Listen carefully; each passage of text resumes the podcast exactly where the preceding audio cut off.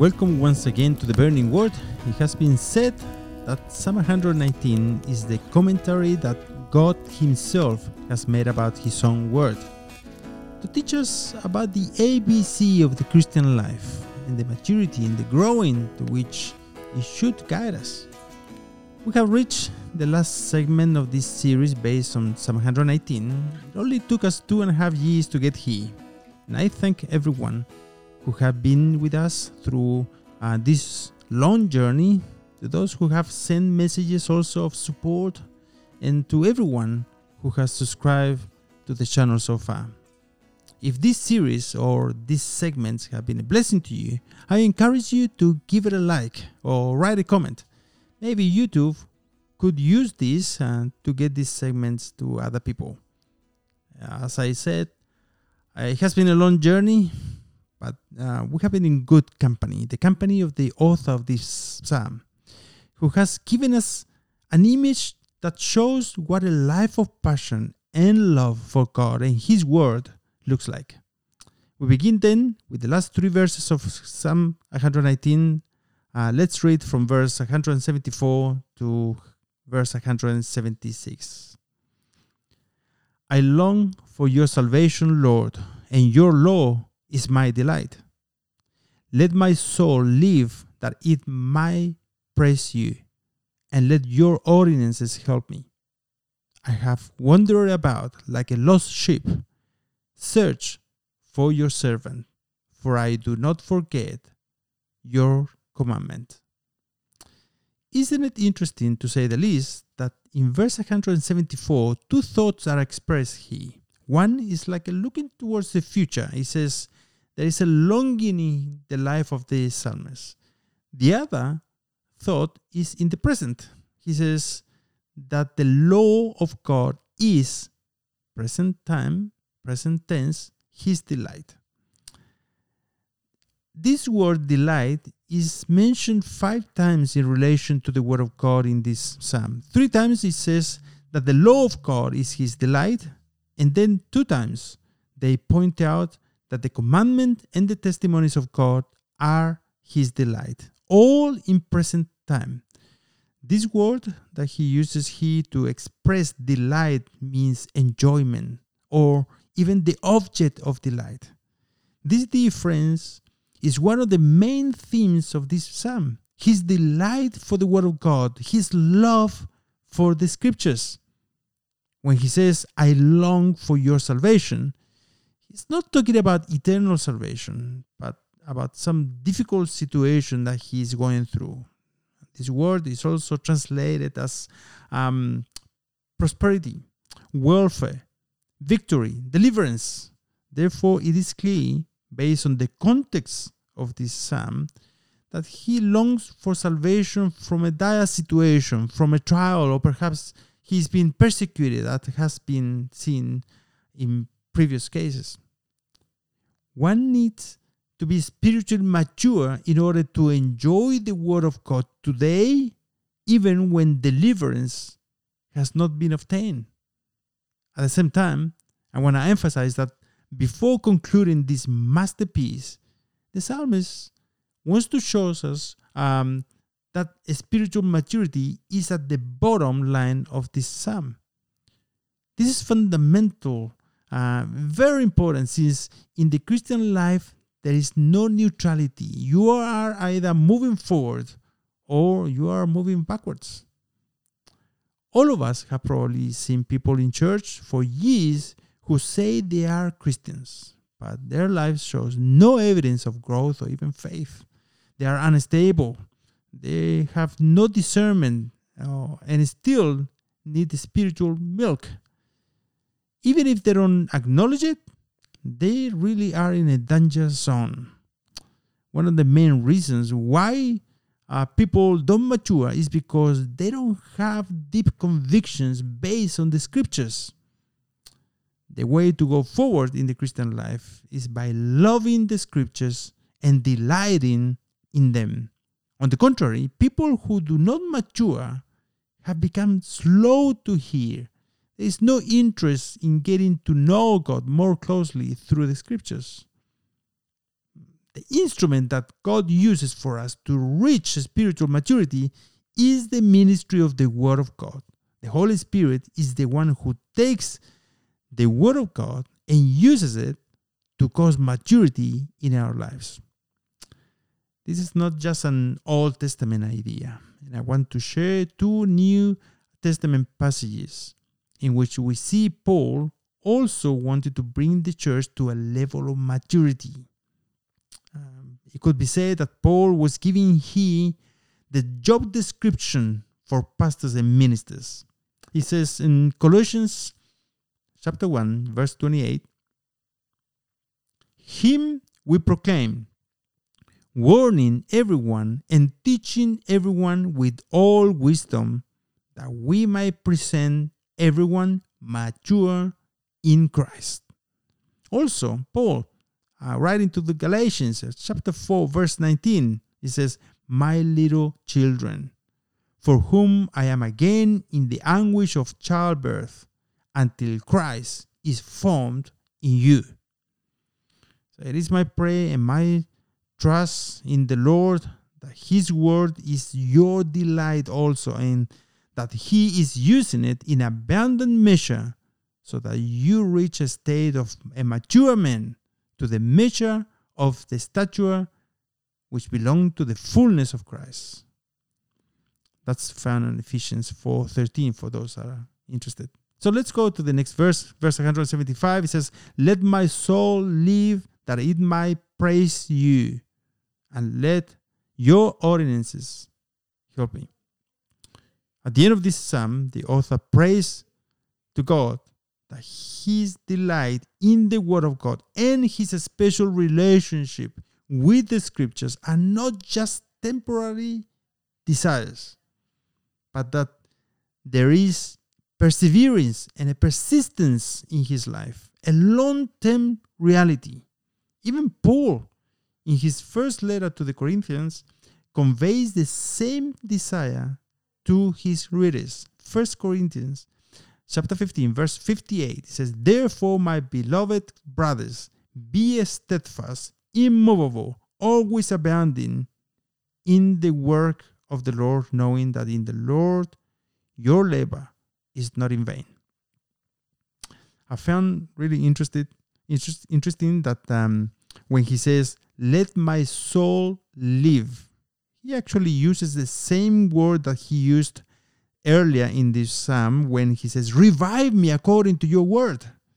He has to be revived and renewed in order to praise and glorify the Father. Friends, this prayer should always be present in our prayers. In short, when the psalmist asks God to revive him, he is praying that he grants him passion and perseverance so that God fulfill his purposes in his life.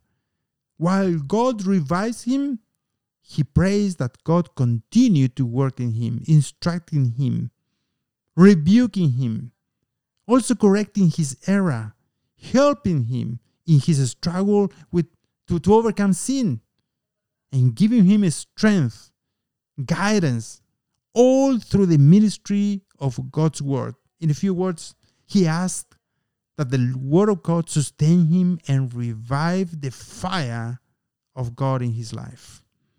The psalmist is aware that if he's not going forward, then he's going backwards. And if he's not persevering, his spiritual life will begin to fade into lukewarmness, indifference, and unbelief. So he has to be revived. He asks for spiritual fulfillment and a life of a spiritual abundance, which is characterized by bearing fruit that show the character of Christ. A person surrendered to God that praises Him and delight in His word, that diligently seeks Him, is a life that also causes others to glorify God. Galatians chapter 1, verse 24 says, And they glorify God because of me. Is that your reality today? Can you meditate on this verse and think honestly if you think other people around you could be glorifying God because of you, because of what the Lord is doing in your life, God help us. Even so, the psalmist recognizes that he is fragile and confesses that none of the above is possible unless God continues to work in his life. So here we come to the last verse of Psalm 119. How many times have you gone to a chapter in the Bible and, and you go, let's go to verse 176? it says, I have wandered about like a lost sheep. Search for your servant, for I do not forget your commandments. This is the bottom line of this beautiful psalm. After all praises, confessions, resolutions, and declarations of hope, he ends his poem by declaring that he is a sheep that tends to stray and depends on the grace of God to sustain him. Psalm 119 begins with a rare, with rather unusual verse. If you go back to verse 8 for a moment, it says, I will keep your statutes. Do not utterly forsake me. Hmm. This is strange. Like a, you know, it's a, it's a rather very strong statement. I will keep your statutes. And then goes, do not utterly forsake me. It's like a better match. Although it might seem strange, this is an idea with which the psalmist opened the psalm and also brings it to a close. Everything else is in between. In these verses, he not only stresses and magnifies the perfection of God's word, but also acknowledges that only God can enable us to keep and obey his word. He recognizes that it is only God who produces us in us to desire and to work for his good pleasure. In both verses 8 and 176, the psalmist acknowledges that he cannot live a life for God by relying on his own strength. He acknowledges that he that the only explanation for his obedience, discipline, commitment, and love for God's word is found in God's grace and love for the psalmist.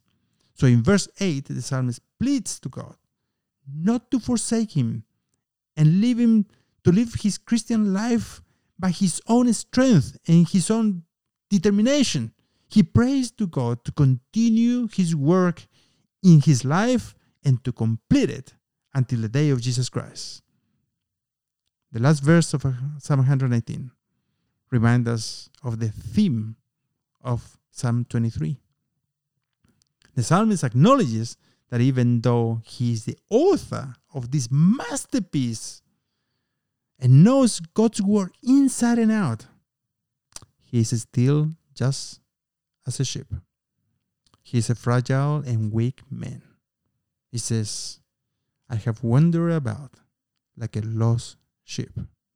In short, despite my com- commitment and my love for the Word of God, there is still struggle in my life. I'm still tempted to leave those places of green pastures and still waters where the Lord shepherds me. I'm tempted to leave all the good that God offers me in exchange for dry and dangerous places, approaching those red lines and the traps of the enemy, where my heart is exposed in a way that will only cause me harm leading me astray like a lost sheep. In the words of Paul in Romans 7, chapter um, 7, 7, verse 21 to 23, he says, So I find it to be a law that when I want to do right, evil lies close at hand. For I delight in the law of God in my inner being but I see in my members another law waging war against the law of my mind and making me captive to the law of sin that dwells in my members. But it says, then back to verse 176 search for your servant. Lord, You are still my good shepherd. Even though at times I walk in places that are hard to find my way back home, my faith is that the good shepherd will find me. The book of Ezekiel, chapter 34, verse 11 12, very quickly says, For the Lord God says this Behold, I myself will search for my sheep and look after them, as a shepherd cares for his flock on a day when he is among his scattered sheep. So I will care for my sheep and will rescue them from all the places where they were scattered on a cloudy and gloomy day. So finally, he concludes by saying, For I do not forget your commandments. Nothing can delete your word, which has been written in my mind and in my heart by the Spirit of God. How could we forget His word if it is a lamp to our feet and a light to our path? How can we forget His commandments, His word, if they make us wiser than our teachers, our enemies, and the aged? It is the word of God that revives us when we are troubled. It is the word of God that gives us strength when we are weak. It is the word of God that brings us comfort when we are hurt. It is the word of God that sustains us in times of anxiety. No wonder the psalmist cannot forget the word of God because the word of God has been sufficient in every season of his life to direct him, to guide him, to instruct him, to sustain him, and to equip him. In closing, I encourage you and, and challenge you to be like the psalmist, to love the word of God as he loved it, to pray for the things that he prayed for, to persevere and seek understanding as he did, to depend on God as he did. We need God to give us understanding. We need perseverance and His grace to live the Christian life in a way that glorifies God. As we conclude this psalm, let each stanza and verse instruct us. May it take us by the hand and teach us to live the Christian life, pointing us to God in every need and circumstance, to grow in the grace and the knowledge of Jesus Christ. So we come to the end of this stanza and of Psalm 119. I pray that this series have been a blessing for your life. May God bless you.